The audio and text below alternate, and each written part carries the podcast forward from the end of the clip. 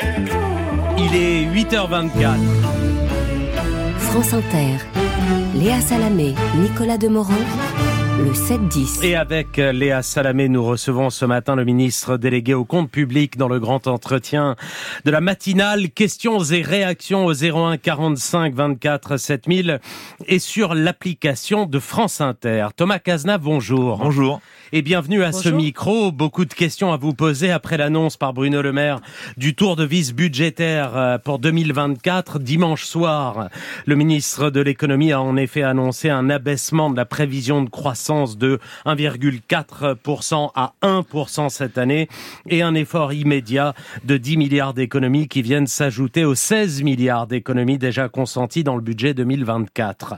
Ces annonces, que veulent-elles dire, Thomas Cazenave, qu'il y a le feu au lac, qu'il n'y a plus d'argent dans les caisses? Que nous dites-vous ce matin?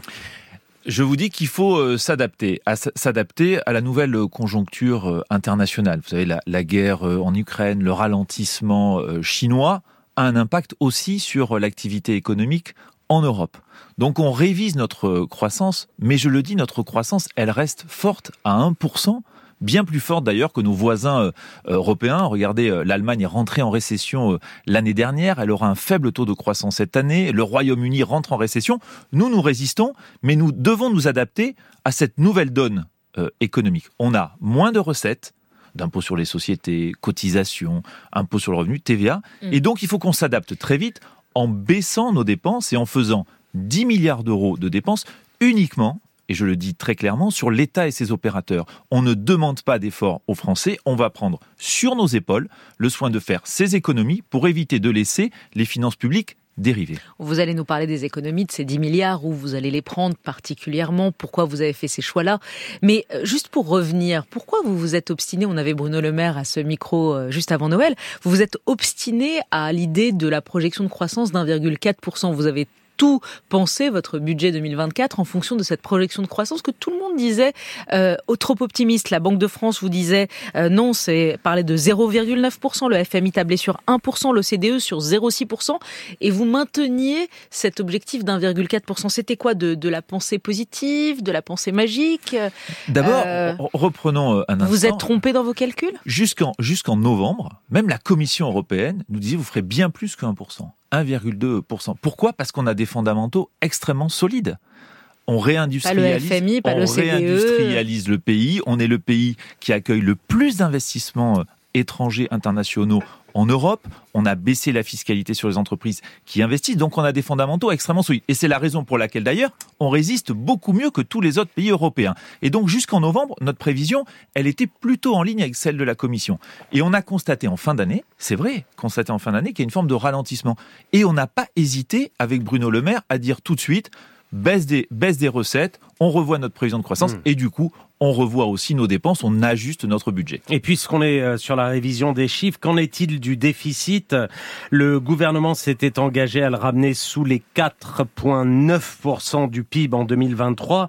Objectif probablement difficile à tenir, a indiqué lundi à l'AFP une source euh, au ministère de l'économie. C'est vous C'est vous la source. C'est vous la source. Vous l'assumez. Euh, vous l'assumez. On, on va pas y arriver donc.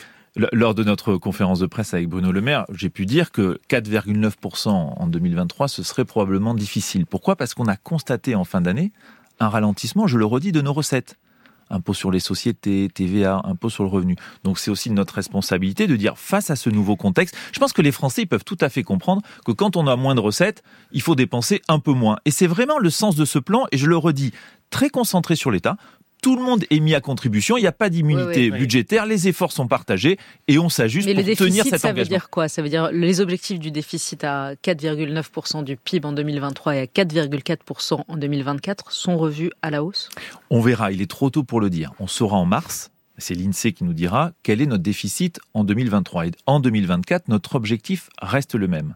Baisser notre déficit public. Je le redis, c'est un enjeu de justice de baisser notre déficit public. Nous avons protégé massivement les Français, l'économie, les collectivités territoriales. Notre responsabilité après ces crises, c'est de réduire notre déficit aussi pour faire face aux crises de demain. Et donc notre trajectoire Mais et notre engagement ce matin l'objectif à 4,4% pour 2024. Là aussi, vous n'êtes pas trop optimiste. Nous maintenons notre objectif à 4,4%. Nous verrons comment se tient la croissance l'année prochaine. On a de bons fondamentaux. Regardez comment on résiste en Europe par rapport aux autres hmm. pays. On réouvre des usines dans notre pays. Redoutez-vous tout de même dans ce contexte les notes des, des, agences de notation pour la France qui doivent tomber fin avril et fin mai Quelles conséquences aurait une dégradation de la note française? Est-ce que ce serait euh, si grave, Thomas Cazenave? D'abord, les agences de notation, elles regardent au moins deux choses, c'est-à-dire la force de notre économie, et je le redis, on a une économie forte et on va continuer les réformes. Pourquoi on lance une loi sur la simplification pour les entreprises? On veut les encourager à investir, à créer des emplois. Pourquoi il y aura un nouveau projet de loi sur l'industrie verte? On veut accélérer sur la réindustrialisation. Donc les agences de notation regardent déjà si on est en mesure de créer de la richesse. Il faut créer de la richesse, créer des emplois. On a réussi depuis 2017 à briser la fatalité du chômage de masse dans notre pays, le ramener à 7,5%. Et il regarde aussi, pardon, je finis de répondre à votre question, si on arrive à maîtriser nos dépenses. Et voilà un acte que nous prenons avec Bruno Le Maire et le Premier ministre en disant, tout de suite, on fait 10 milliards d'euros d'économies pour tenir nos engagements. Vous avez fait ça pour les agences de notation? On fait ça pour les Français. Hmm. Je le redis, ça serait profondément injuste de constater tout simplement qu'on gagne moins et qu'on continue à dépenser comme si de rien n'était, demandant alors à nos enfants et nos petits-enfants de financer nos dépenses aujourd'hui. Oui, mais ce qui est déjà le cas quand on est endetté à 3 000 milliards d'euros. Oui, mais ça veut... Euh, oui, mais c'est pas que vous dites l'économie tient, on a quand même des chiffres d'endettement et de déficit qui ne sont pas je sais pas comment vous les qualifiez, l'endettement de la France aujourd'hui ou les déficits. C'est la raison pour laquelle nous, on s'est fixé pour objectif de réduire notre déficit public. On ne peut pas se contenter de cette situation, juste d'observer qu'on a moins de recettes et ne pas baisser les dépenses. Alors c'est 10 milliards. De responsabilité. C'est 10 milliards d'économies. Euh, d'abord, juste une question, ce sera suffisant ou dans trois mois, vous direz euh, il en faut plus? C'est un effort, c'est un effort significatif que nous faisons dès maintenant. Nous n'écartons pas le fait qu'on aura peut-être, si nécessaire, un budget rectificatif à l'été, à la mi-année. On verra, c'est déjà un effort important que l'on fait tout de suite. Et on verra dans les prochains mois si on a besoin d'aller plus loin. Donc vous l'avez annoncé, sur ces 10 milliards d'économies, vous allez euh, prendre notamment dans le, dans le dispositif Ma Prime Rénove 1 milliard de moins que ce qui était prévu pour financer euh, le, la rénovation des bâtiments. 200 000 bâtiments qui devaient être rénovés tous les ans grâce à Ma Prime Rénove. Ça veut dire combien de bâtiments de moins rénovés en, en 2024 alors, ça veut dire d'abord plusieurs choses. Je le redis, c'est 10 milliards. On va réduire certaines dépenses, j'y reviendrai. On va reporter certains projets et puis on va revoir certains dispositifs. Ma prime rénov en fait partie. Je rappelle une chose, ma prime rénov, on va continuer à augmenter le budget de ma prime rénov quand même même avec le milliard d'euros d'économie, on va l'augmenter de 600 millions. Et vous savez que l'année dernière, ça devait être un milliard 6 et ce sera, ce sera 6 donc ce, sera 600 millions. Donc on continue à investir, ça reste une priorité. Mais l'année dernière, vous savez qu'on n'a pas tout dépensé. On a, on a laissé au moins 300 millions. Pourquoi? C'est trop compliqué ma prime rénov. Ce que nous disent les chefs d'entreprise que je rencontre dans mon territoire euh, en Gironde, c'est trop compliqué ma prime rénov. Donc Christophe Béchu et Guillaume Casbarian sont en train de revoir le dispositif. On va le simplifier drastiquement et on va continuer à investir. On va mettre 600 millions d'euros de plus. Combien de bâtiments 200 000 par an Combien de bâtiments en moins? Puisque 1 milliard, c'est en gros, on a calculé à peu près 20% de moins que ce qui était prévu entre 4 et 5 milliards par an pour rénover 200 000 bâtiments. Donc si vous enlevez 20%, c'est 20% de bâtiments en moins, c'est 40 000 bâtiments en moins qui seront rénovés? Non, parce que ça dépend de la manière dont on va simplifier le, dispositif. Et, Christophe Béchu et, Guillaume Casbarian auront l'occasion d'expliquer la nouvelle, les nouvelles simplifications de ma prime rénov. Mais je veux quand même redire ici à votre antenne que quand on investit 600 millions d'euros de plus dans ma prime rénov, c'est bien que la rénovation reste une priorité. On a le budget le plus vert de notre histoire. Mm. On a augmenté de 10 milliards d'euros l'opinion, le journal L'Opinion ce matin, qui est pas franchement un journal euh, de, enfin, qui est un journal ouvertement libéral, dit le gouvernement met à nouveau l'écologie dans le frigo. Non, c'est complètement faux. Pourquoi? Entre cette année et l'année prochaine, on augmente de 10 milliards d'euros les crédits en faveur de la transition écologique. 1,6 milliard sur les transports ferroviaires, les RER e métropolitains, plus d'un milliard sur euh, l'agriculture et sa conversion à la transition euh, écologique, sur la biodiversité, sur la gestion de l'eau.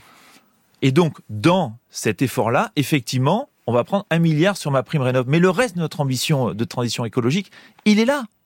Elle est là, cette ambition. Le rapport Pisani-Mafous d'il y a pardon, quelques mois préconisait euh, un ISF vert pour financer la transition écologique, un impôt exceptionnel sur le patrimoine financier des 10% des contribuables les plus aisés qui euh, aurait pu rapporter 5 milliards d'euros par an. C'est une mauvaise idée, ça. Ça permettrait de rénover des bâtiments puisqu'on est en train d'en parler. Vous n'auriez pas besoin de cet argent aujourd'hui? Aujourd'hui, il n'est pas question de revoir la, fiscalité, puisqu'on est au début de l'année, il y aura un débat sur le, projet de budget de l'année prochaine.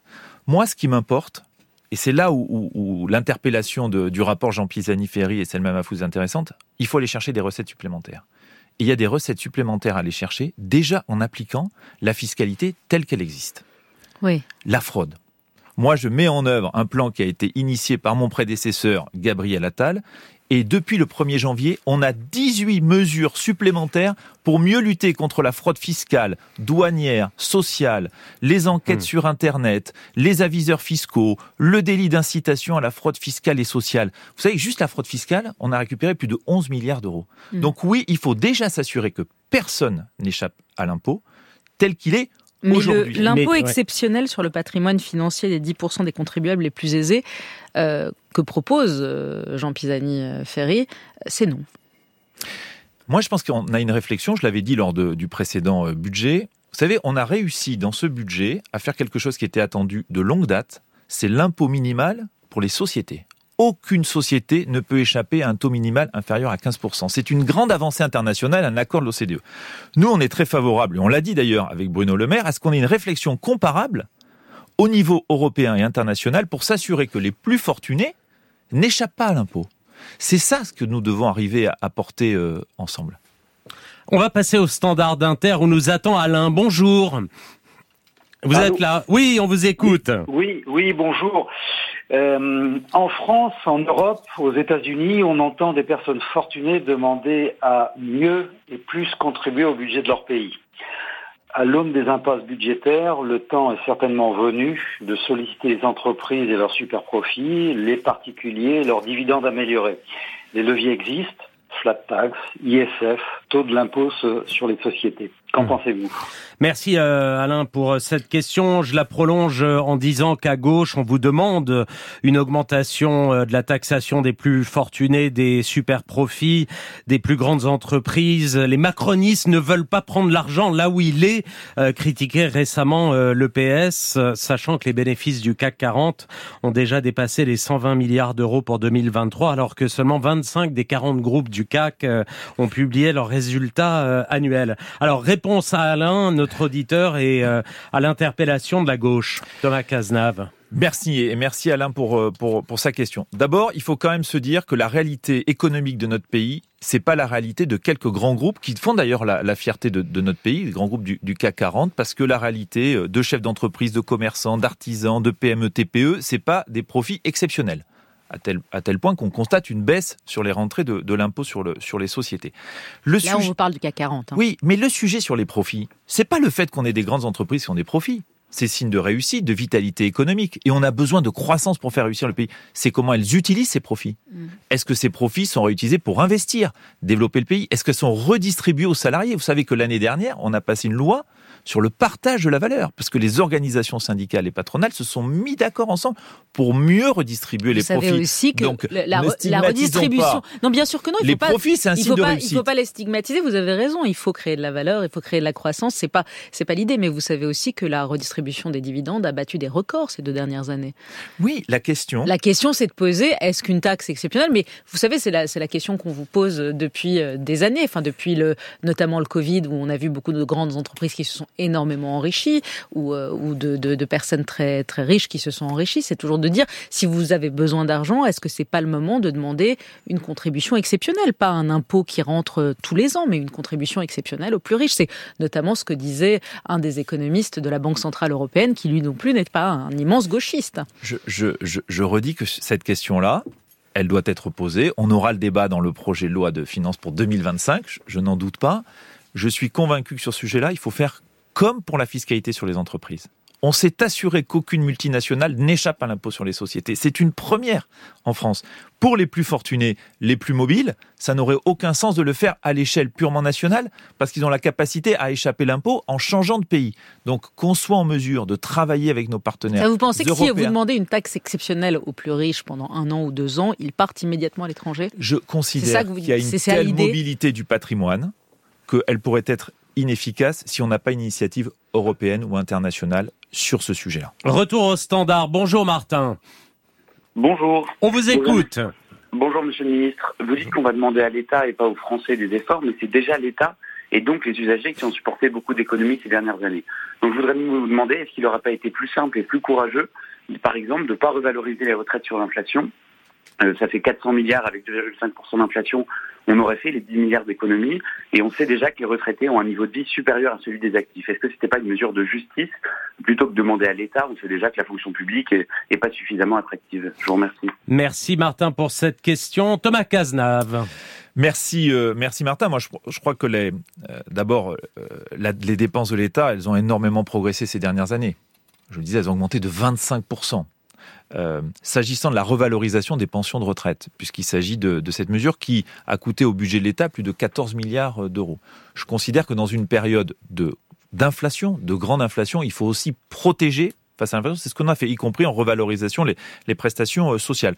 On ira, je crois, ce débat pour le projet de, de budget 2025. Je crois que c'est une vraie question en disant est-ce qu'on continue à indexer sur l'inflation l'ensemble de nos prestations, l'ensemble de nos transferts? Est-ce que c'est pas une méthode aussi pour plus facilement redresser nos comptes publics Mais d'ores et déjà, Donc je le redis, c'est une question qui se pose. Mais pas aujourd'hui, qui pourra mm. se poser pour le projet 25. Aujourd'hui, on assume de dire c'est sur l'État et ces opérateurs qu'on fait l'effort. On va réduire nos dépenses de fonctionnement, nos dépenses d'achat, d'immobilier. Nos dépenses de, fonctionnement, euh, Thomas Cazenave, puisque sur ces 10 milliards, il y a donc, on a beaucoup parlé du milliard pris à la prime rénov, du milliard quasiment un, peu moins pris à l'aide au développement. Dans le contexte géopolitique, on peut aussi s'interroger sur cette décision-là de raboter l'aide au développement aux pays euh, pauvres peut-être vous voulez répondre parce que je vais, je vais venir au, au, oui, aux dépenses de fonctionnement. au développement, elle a augmenté de 50% depuis le, le, début du premier euh, quinquennat d'Emmanuel Macron, qui représente en 2022 quasiment 15 milliards euh, d'euros.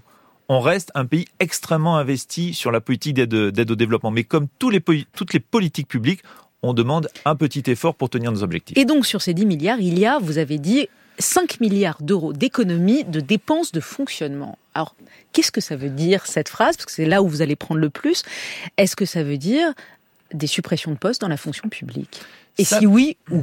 Ça veut dire qu'on demande à tous les ministères et ses opérateurs de tous contribuer euh, euh, à cet effort. Et ça recouvre différentes dépenses. Il y a des dépenses de personnel pour 700, 700 euh, millions d'euros cette année, en constatant en fait que l'année dernière, Là encore, comme sur ma prime rénov, on n'a pas utilisé euh, tous les, toutes les dépenses de personnel qu'on pouvait. Donc on va faire effectivement dans les ministères, là où c'est possible, décaler certains euh, recrutements, faire quelques économies pour 700 millions d'euros. Combien Combien de pour recrutements 700, c'est pas un chiffre parce que c'est des dépenses de personnel. Parce que, après, vous savez ce que c'est quand on ne précise pas. Euh, moi, je lis sur les réseaux sociaux que il y aurait 40 000, 80 000 suppressions de postes. Est-ce que vous pouvez clarifier oui. Alors, je peux d'abord rassurer. On parle des profs, des, des, des policiers Dites, les choses, parce que 5 milliards d'euros de fonctionnement, ça veut dire potentiellement beaucoup de postes supprimés non, dans la parce qu'il n'est pas question de faire 5 milliards sur les dépenses de personnel de l'État. Je vous dis, c'est 700 euh, millions et les engagements de réarmement des services publics que l'on a pris, qu'a réaffirmé euh, Gabriel Attal, qu'il s'agit des recrutements euh, de policiers, qu'il s'agit de recrutements de magistrats, euh, qu'il s'agit de recrutements d'enseignants, bien sûr qu'ils seront tenus. Mais on peut faire des économies par ailleurs, en administration centrale, dans les opérateurs. Donc on a demandé à chaque ministre de faire des économies sur ce poste-là, sur les achats on va faire 750 millions d'euros d'économie d'achat parce que on va faire des marchés euh, qui vont globaliser l'ensemble des, ministères, par exemple, sur euh, la peinture, sur les petits travaux, sur la téléphonie, sur l'informatique. L'immobilier, on va réduire de 25% nos surfaces. On a 2 milliards de loyers par an, l'État. Donc moi, ce que je souhaite, c'est qu'on réduise les surfaces de bureaux, de bureaux pour faire des pour économies. Les déplacements, par exemple, à l'heure de la vision, on peut peut-être se déplacer un peu moins, moins 20% de déplacement des agents publics. Donc c'est très concret et je crois que c'est tout simplement la nécessité de bâtir un État sobre. Un Mm. État sobre, à la fois sur le plan des finances publiques et aussi sur le plan de la transition Vous m'avez écologique. pas répondu hein, sur les, Si, les je vous le- fonctionnaires. Je vous le que redis, je, je- je- je souhaite être très clair, c'est un effort Combien qui est de postes de Il n'y a fonctionnaires pas de nombre de postes, c'est juste une baisse de la masse salariale, parce qu'il y a des recrutements qui vont être décalés dans certains ministères, certaines agences, dans certains bureaux, dans certaines administrations. À la fin, il appartient à chaque ministre de refaire un budget.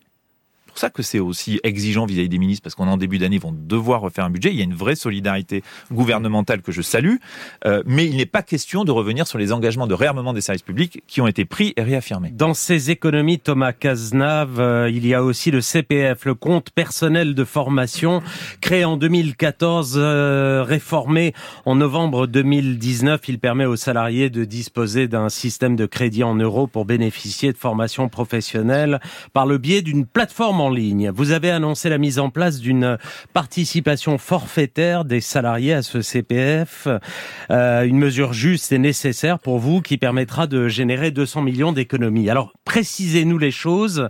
Qu'est-ce qu'il va se passer pour les salariés? Ils vont devoir payer une somme annuelle, mensuelle pour alimenter euh, ce CPF, faire valoir leurs droits à formation. Elle sera de combien cette somme?